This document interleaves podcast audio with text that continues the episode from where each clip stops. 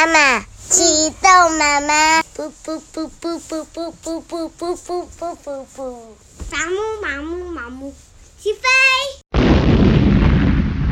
欢迎光临严家大宅，陪双达一起听故事。今天我们要讲的故事是。包公案，狸猫换太子。这个故事有一点点可怕，所以如果说小朋友不适合听的话，可以转到下一集哦。我们要开始讲这个狸猫换太子的故事了。宋朝传到真宗皇帝的时候，天下太平，五谷丰收，真宗却心事重重，闷闷不乐。原来啊，真宗一直没有儿子。幸好不久之后，住在玉成宫的李妃和金金华宫的刘妃都怀了孕。真宗十分高兴，对着两位妃子说：“你们谁先生下太子，谁就当皇后。”刘妃心地很坏，就怕李妃先生下了太子，做了皇后，她啊。和总管都堂刘怀暗暗设下毒计，要陷害李妃。有一天，李妃肚子突然痛了起来，真宗知道她要生了，急忙叫皇宫里的接生婆婆准备接生。一阵慌乱之后，玉成宫终于传来婴儿哇哇哇的啼哭声。真宗听了，满心欢喜。就在这个时候，突然传出一声惊叫声。接生婆婆手里提着一个东西冲出来，大叫：“不得了啦！不得了啦！李飞生下一个妖怪啊！”接生婆婆手上提的到底是什么东西呢？原来这就是刘怀设下的奸计。他呀，把狸猫的皮和毛都剥掉，血淋淋、光油油的，十分可怕，谁也认不出是什么。刘怀又收买了接生婆婆，用这个可怕的狸猫尸体换出李妃生下的太子，再叫刘妃的贴身丫头寇珠把太子藏在藤篮里面，用金子勒死，丢到宫里的金水桥下。寇珠不敢不答应啊，只得提着藤篮来到了金水桥。他打开篮子，抱起太子，心里想着：皇上好不容易得了一个儿子。偏偏碰到心狠手辣的刘妃，设下这样的毒计。如果我将太子害死，唉，这可是一个活生生的小宝宝，怎么能够对得起自己的良心呢？寇珠正不知道如何是好，突然前面来了一个人，手里抱着一个果盒。寇珠一看，暗暗合起双手，念佛似的说。好了好了，这个人一来，太子有救了。这个人原来不是别人，是宫里最忠心的公公陈琳。他奉了皇上的命令，到御花园里面来采办果品。他看到寇珠抱着一个孩子，好奇的问他。寇珠把情形从头到尾说了一遍。陈琳吃了一惊，两人商量之后，决定把太子装进水果盒里。太子在水果盒里又哭又闹，两个人祷告不停，希望保佑太子平安无事，哭声才渐渐的停了下来。寇珠回到了金华宫回话，陈琳捧着果水果盒，不顾死活的离开金水桥，才转过桥。郭槐领着刘妃从前面过来，挡着他说：“陈琳，你提着盒子上哪儿去啊？”陈琳回答：“我奉了皇上的命令，到御花园采办水果，给南亲王赵王爷做寿礼。”刘妃赶到了金水桥，无非来看看他交代扣珠的差事办妥没有，却看到陈琳提着一个盒子，像弓箭离弦一般的走着，不禁起了疑心，再问他说：“盒子里是不是藏着什么见不得人的东西？从实说来。”不然有你受的！陈琳早就把生死豁出去，心一横，不但不怕，反而更从容地说：“娘娘如果不信，可以撕开封条看看啊。”说着就要去撕封条。如果撕开封条，皇上发现了，这可不得了呢。刘妃连忙挡着说：“大胆！皇上亲自下封条，谁敢私自撕下来呢？这规矩你难道不知道吗？”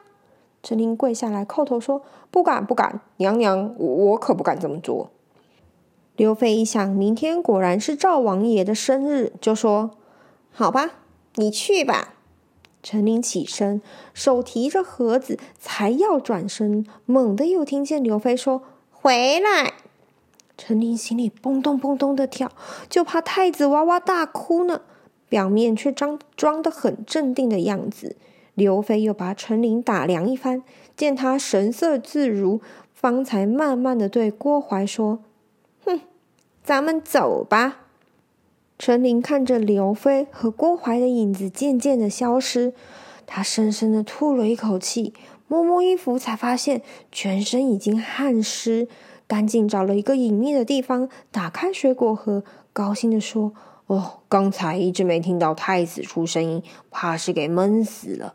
原来他睡得正香甜，这会儿还伸着懒腰呢，真是谢天谢地。”他提起盒子，奔到了南清宫，跪在赵王爷前，放声大哭。赵王爷就是当今皇上的亲兄弟。他问明原因以后，大吃一惊，连忙打开果盒。他把太子抱到了后厅，交给妻子狄娘娘暂时抚养，等到以后再做打算。这一会儿，李妃生下了怪物。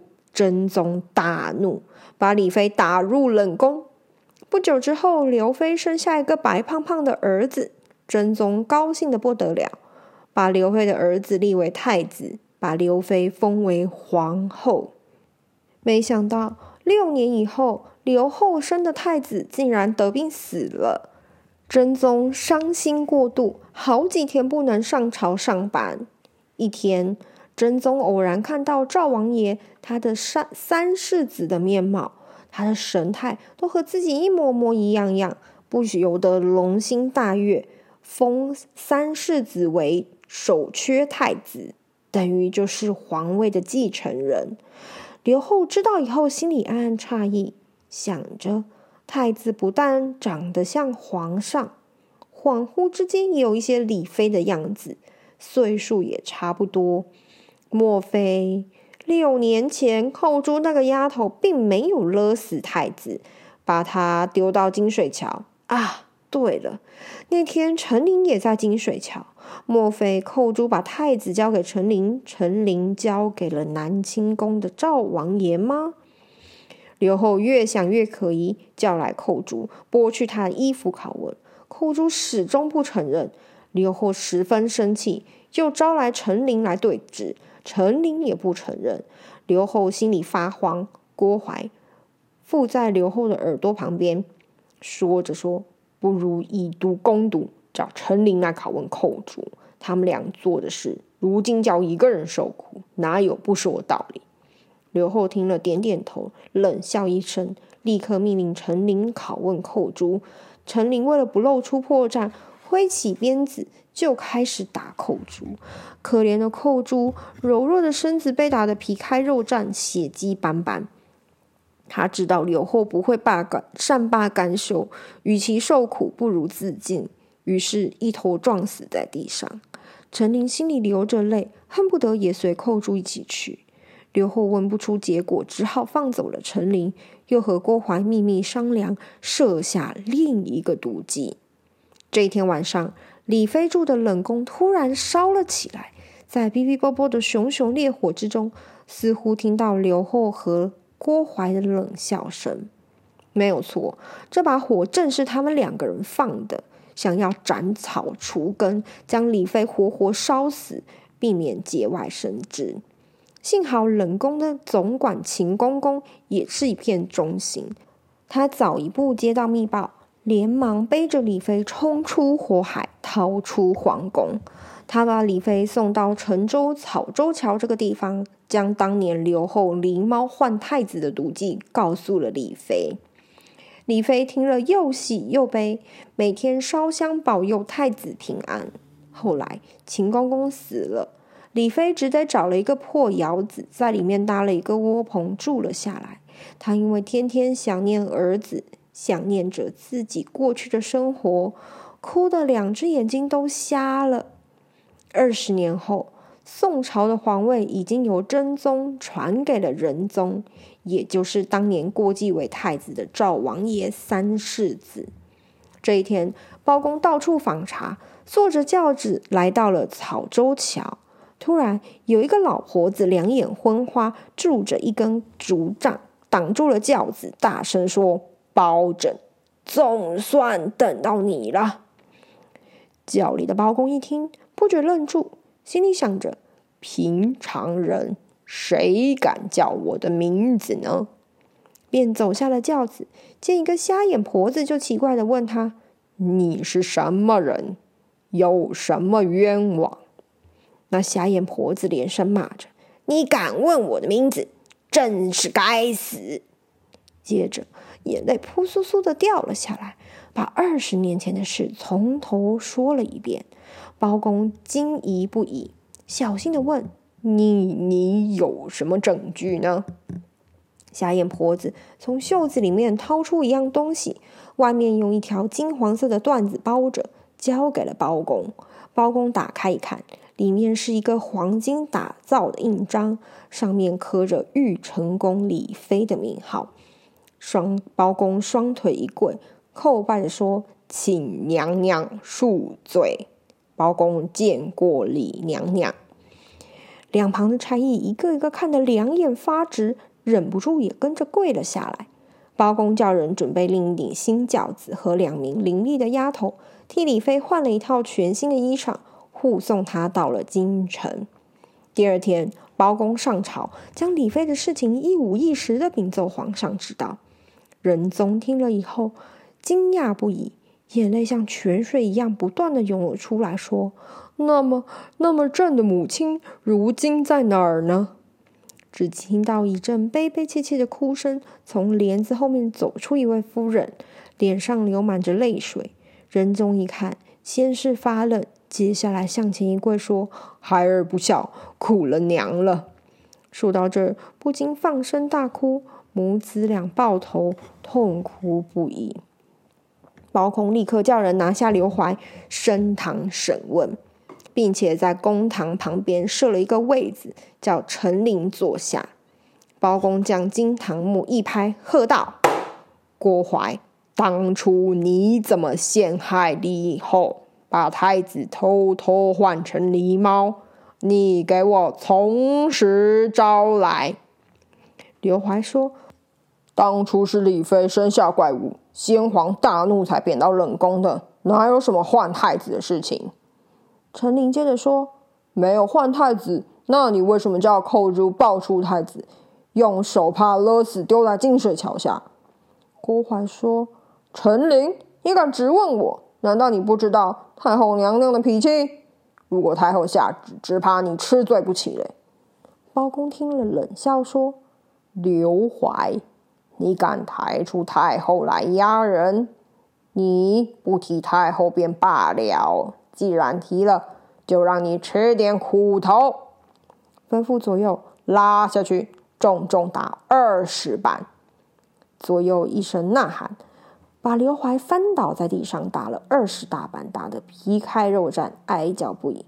包公问说：“刘怀，你还不招吗？”刘怀却怎么样都不肯说。他觉得李妃生下怪物，与我刘怀有什么关系？几天下来，不管用什么样子的方式，刘怀咬着牙，无论不肯招认。原来他已经看出事态严重，关系生死，横了心不肯招。只等刘后知道后来来救他，包公只好将刘怀押进死牢，另外想办法。刘怀在牢里又是手疼又是惊痛，不断的呻吟。他一直想不通二十年前的事情，今天怎么突然被翻了出来？就在这个时候，牢头端了一一碗汤药，一壶酒，笑容满面的递给刘怀喝，并且对他说：“嗯，大人您受惊了。”小的特别找了一一帖定痛丸和黄酒一壶来孝敬您，来止止身上的痛，治疗一下伤口。到时候大人出了头，可别忘了提拔小的呀。”郭淮感激就说：“是的，我会记得你的好处的。”郭淮把药服下以后，立刻感到舒畅无比，连喝了好几杯酒。这时候，四周起了一阵阴森森的风。郭槐惊醒过来，忽然看到前面有一个满脸血痕、披头散发的女鬼飘到前面，对他说：“郭槐，你害得我好苦啊！太后已经在阎王面前招了供，他说。”二十年前的事，都是你一手做出来的。阎王本来要让你死在乱刀之下，没想到你的阳寿还没有结束。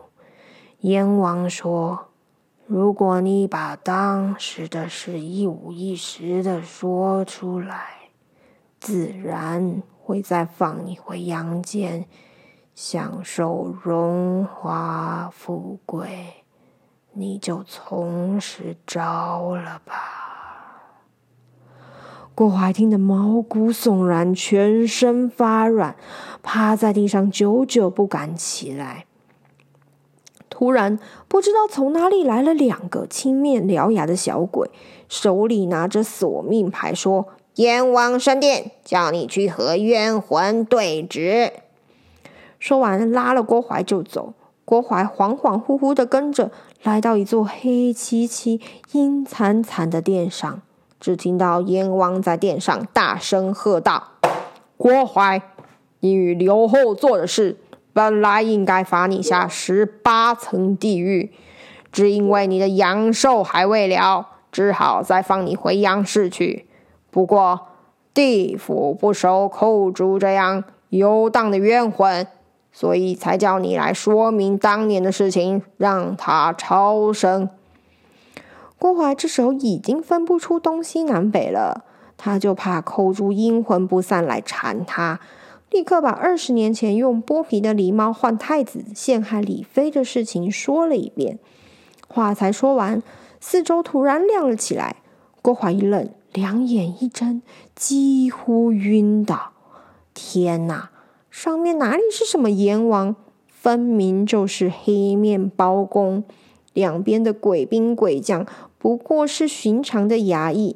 至于那个冤魂寇珠，不正是东宫的丫头梅香吗？郭槐这才知道，这一切都是包公设计的圈套。但是已经太慢了。他画了供，招出了一切，只等着被处死。刘后听说郭槐已经招供，仁宗也认了圣母，吓得魂飞魄散，一口气堵住了喉咙，活生生的给噎死了。